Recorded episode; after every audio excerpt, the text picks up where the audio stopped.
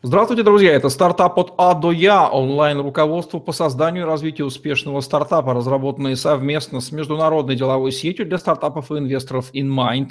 InMind объединяет профессионалов в области инноваций, помогает стартапам найти инвестора, ментора или эксперта, дает инструменты и ресурсы для роста и развития инновационных стартапов, помогает инвесторам с экспертизой проектов и due diligence. Я Евгений Романенко, сайт Sales.ru, и наш спикер сегодня – Ольга Юрковская, бизнес-консультант и психолог. Ольга, приветствую вас. Здравствуйте, Евгений, здравствуйте, зрители. Говорим сегодня про психологию в стартапе, а конкретнее про лидерство. Тема лидерства обширная, малоизученная. Будем разбираться. Ольга, кто же такой бизнес-лидер? Для меня бизнес-лидер – это человек, который полностью взял на себя ответственность за работу команды, за результаты, за провалы, за удачи, э, и который э, ведет за собой эту команду к все-таки удачам, а не провалам. То есть фактор принятия ответственности, дескать, я отвечаю за все плюсы за все факапы, никто кроме меня в этом стартапе ответственности не несет. Понятно, что есть еще люди, но вот я принимаю ответственность и от нее не открещиваюсь. Это будет лидер. Правильно я понял? Э, да, потому что частая ошибка начинающих бизнесменов, они ищут себе партнеров, они ищут себе команду, чтобы не брать на себя ответственность, чтобы с кем-то ее разделить. И тогда эта команда обречена на провал. Действительно, есть такие психологические парочки, когда человек хочет найти себе пинатора, то есть вот того, кто эту роль лидера займет. Но в стартапе это обречено, такая попытка обречена на фиаско. Получается, что любой фаундер, если он реальный фаундер, он же SEO или не SEO, должен быть лидером. Вот какая здесь зависимость э, фаундерства и лидерства? Она стопроцентная или есть какие-то нюансы когда человек может не быть лидером, но в то же время управлять стартапом?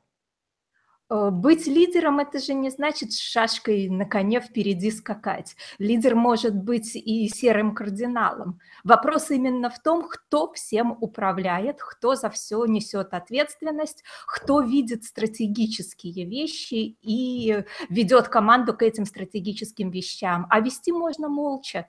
Очень много хороших известных лидеров э, являются серыми кардиналами, которые никого ни к чему не призывают, э, не светятся ни, нигде и никак, но они лидеры, потому что они это делают.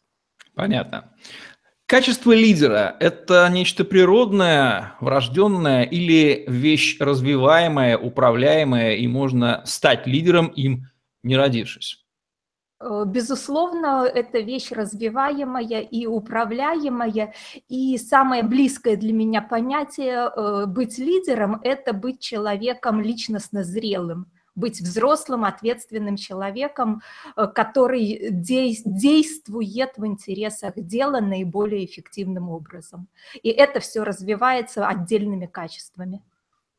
Кроме принятия на себя ответственности, какие ключевые качества лидера стоит выделить и озвучить, которые must have у того, кто претендует, выполняет функцию лидера? То есть здесь самозванцем быть нельзя, здесь э, ты либо лидер, либо нет, ты либо делаешь, либо нет.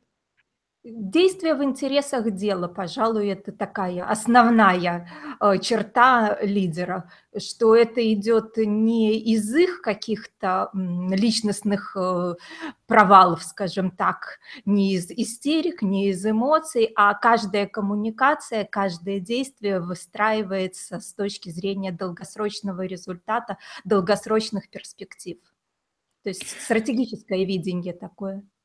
Лидерство – это абсолютно не синекура какая-нибудь, это позиция, в которой э, в лидера копья летят всегда, вопрос лишь в их, в их количестве. Он утыкан как Гулливер или меньше. А как лидеру, вот к чему нужно быть готовым с точки зрения того негатива, на который на него будет литься, и как ему от него, надо ли защищаться, обращать на него внимание или считать это просто издержками той позиции? Э, негатив льется только на тех, кто пытается показывать э, больше, чем они представляют э, из себя. Тогда они получают копья. А есть очень скромные лидеры, есть лидеры, которые не выпячивают себя, которые наоборот говорят, что э, я работаю с людьми, самое важное эти люди, вот посмотрите на них, там негатива намного меньше.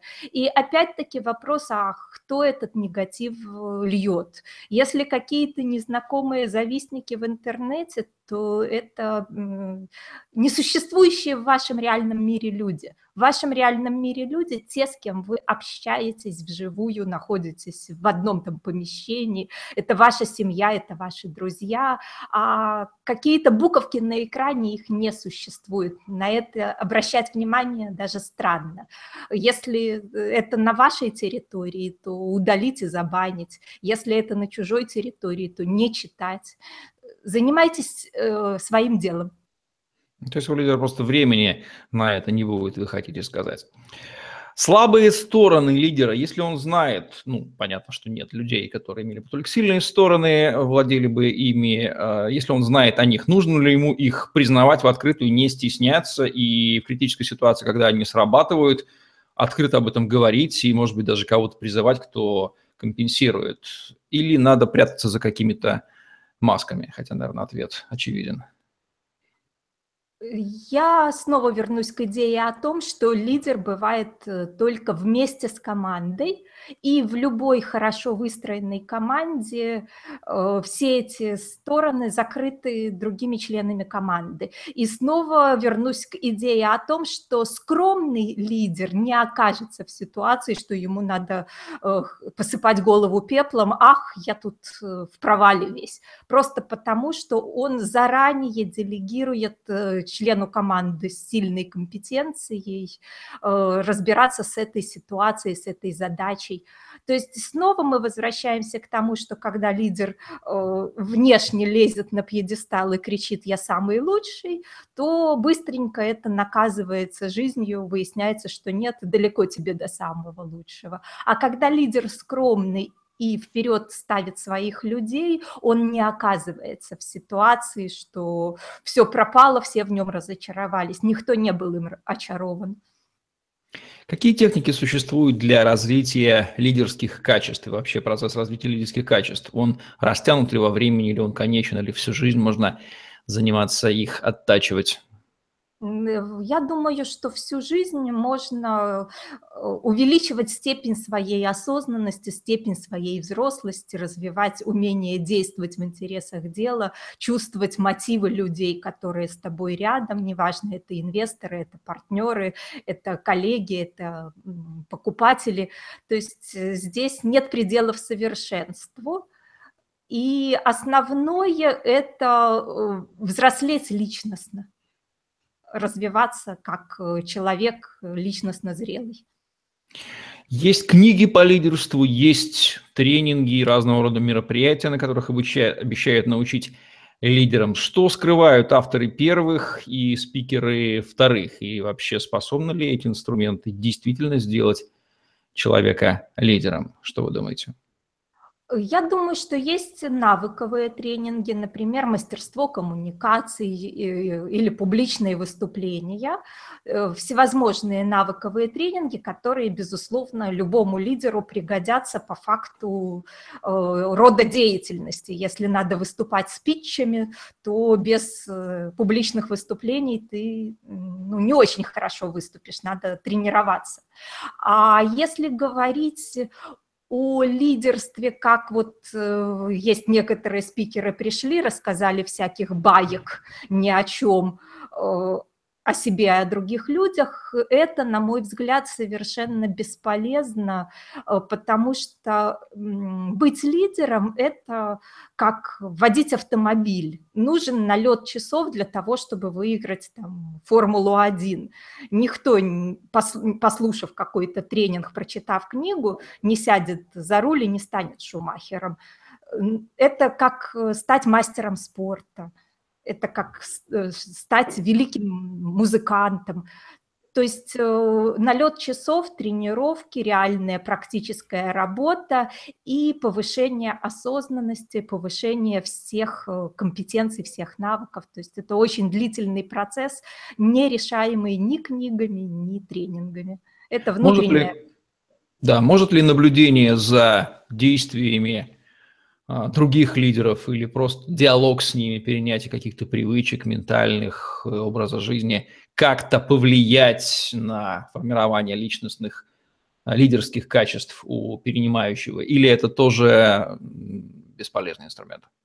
Это очень полезный инструмент. Э, э, как вы знаете, у нас есть механизм зеркальных нейронов, и дети, и в принципе люди в социуме обучаются э, через подражание, моделируя старейшин племени, лучших охотников племени и так далее. То есть это механизм очень давний. И, безусловно, если э, начинающий лидер общается с опытным лидером, он э, неосознанно или осознанно перенимает э, многие механизмы поведения, реагирования, мышления, и это самый полезный инструмент. Недаром в крупных компаниях развито так называемое наставничество, когда человек на пару ступенек выше начинает опекать э, молодого сотрудника и растит его до своей должности, ну, вырастая по ходу самостоятельно. То есть если есть такая возможность э, брать менторов, брать наставников, ей нужно пользоваться. Это очень полезно. Единственный нюанс – надо смотреть на этичность этого человека. Есть люди, достигшие успеха, но они э, нечестные, непорядочные, неэтичные, и есть риск это перенять, но в долгосрочной перспективе ты разрушишь все, Поэтому вот э, это единственный критерий, на который надо смотреть помимо успешности в социуме. Есть различные психотипы и классификации психотипов, э, соционические и всякие другие. Есть ли какая-то зависимость между лидерской функцией и определенным психотипом? Ну, например, могу предположить, что волевые личности чаще становятся лидерами, чем люди с э, забитым волевым началом или ущемленным. Есть такая зависимость какая-то? Или любой психотип может стать лидером в стартапе, например?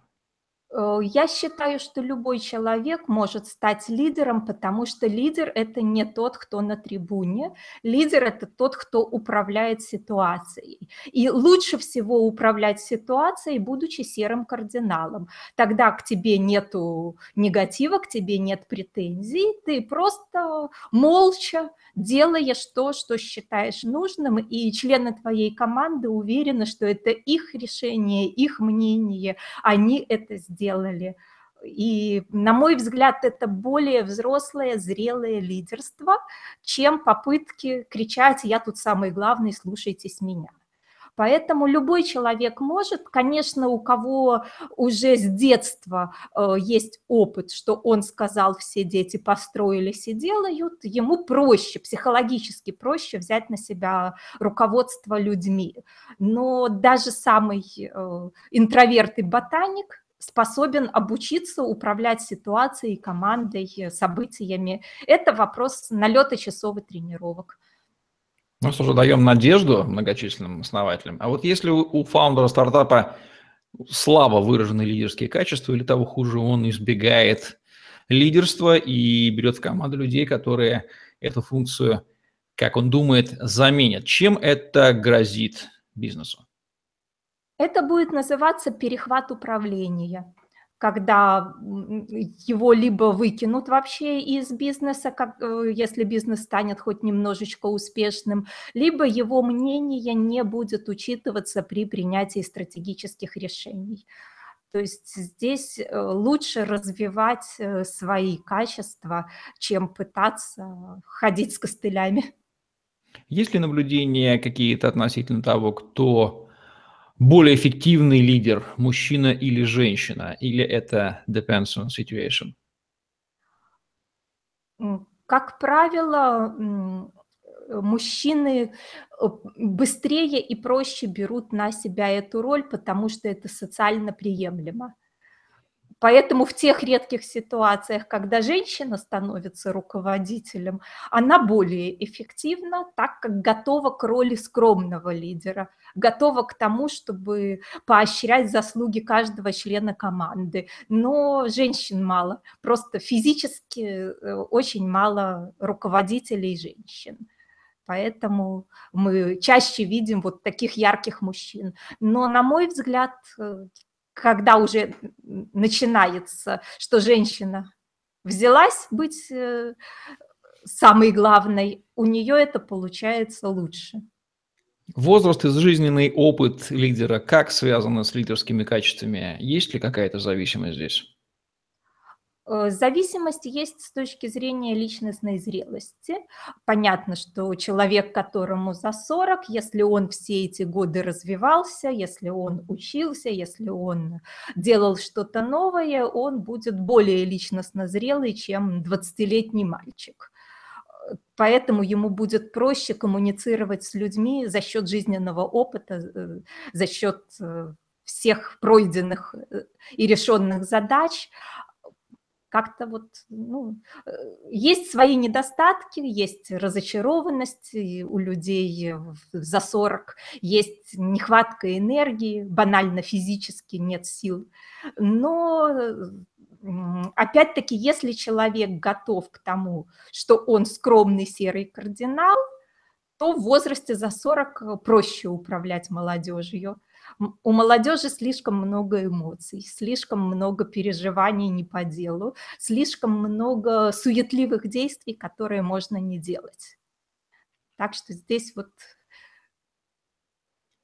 Какие наблюдения, какие рекомендации тем, кто претендует в стартапе на роль лидера, либо осознает, что я лидер, там же часто несколько ярких личностей сплетается, вы могли бы дать? Нужно ли, чтобы лидер был всегда один, и если два вот человека, претендующих на роль лидера, этот союз обречен на провал в какой-то перспективе?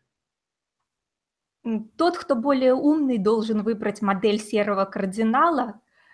И, э, ну, вот знаете, есть такая пословица, что муж голова, жена шея, куда повернет, туда и выйдет. Тот, кто способен взять на себя роль этой шеи, отдав как бы все почести и пинки э, менее умному человеку, он становится настоящим лидером, а э, оппонента оставляет свадебным генералом, что называется. Поэтому я считаю, что надо развивать в себе такую скромность, как отсутствие гордыни, и приоритет интересов дела, приоритет реального влияния, чем быть на виду. И тогда э, это будет лучший лидер, чем все эти петушиные бои мальчиков. Вот такие вот рекомендации будущим серым кардиналам стартапов о том, как не стать свадебными генералами на уровне этих метафор.